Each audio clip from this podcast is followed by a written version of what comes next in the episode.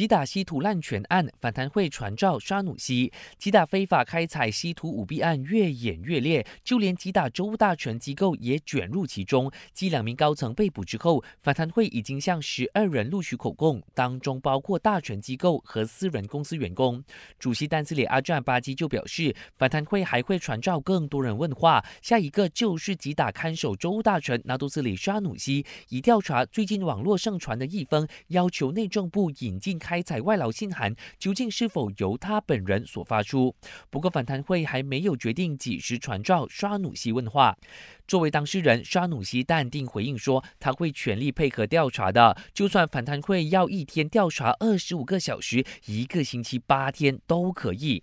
内政部长纳杜斯里塞夫丁强调，他揭发击打盗取稀土案，只是为了证明州政府里头的确出现舞弊，当中并不存在阴谋论，政府也绝对没有意图要玷污沙努西的形象。他表示，盗取稀土案只是冰山一角，接下来他会爆料更多内幕。